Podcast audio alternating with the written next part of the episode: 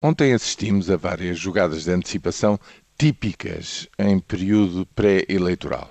Por um lado, vimos uma figura proeminente do grupo parlamentar do PSD relatar que tinha apresentado a preferência do partido para uma saída com um apoio cautelar, para depois, mais tarde, vir a desdizer-se dizendo que as duas soluções que agora não param de ser debatidas no espaço público, saída sem apoio cautelar ou com ele, eram indiferentes, eram de igual valor e, portanto, não havia preferência nenhuma.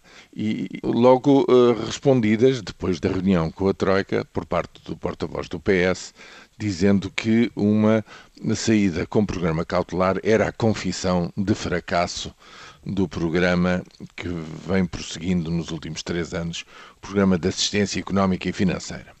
Isto são posições políticas tipicamente, digamos, de preparação para aquilo que aí vem, de luta política pura com vista às próximas eleições. Mas o essencial não é isto. O essencial é aquilo que, digamos, o balanço final que se fará destes três anos e, sobretudo, as perspectivas para os próximos anos que daqui resultam. E nessa matéria, digamos, o público sabe relativamente muito pouco, porque já é dado como certo que um conjunto de cortes que até agora passaram em termos do Tribunal Constitucional como sendo temporários, ainda que plurianuais, mas sempre temporários, terão de passar a definitivos.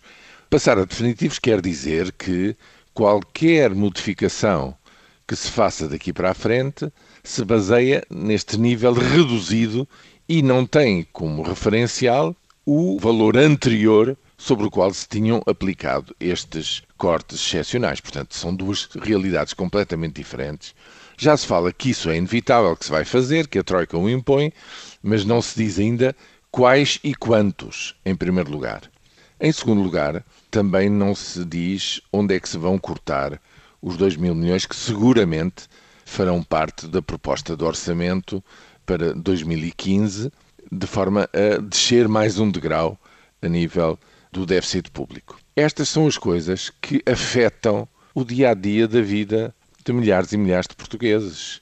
É isto que vai pesar no bolso de muita gente e isto merece e tem de ser, efetivamente, será seguramente debatido no espaço público e será seguramente apresentado no fim desta 11 avaliação do programa, tanto mais não seja quanto é preciso em abril apresentar o documento de estratégia orçamental que vai lançar uma luz, ou pelo menos traçar um caminho, o caminho deste governo, seguramente sem consenso com o Partido Socialista, daquilo que é preciso fazer para os próximos quatro anos.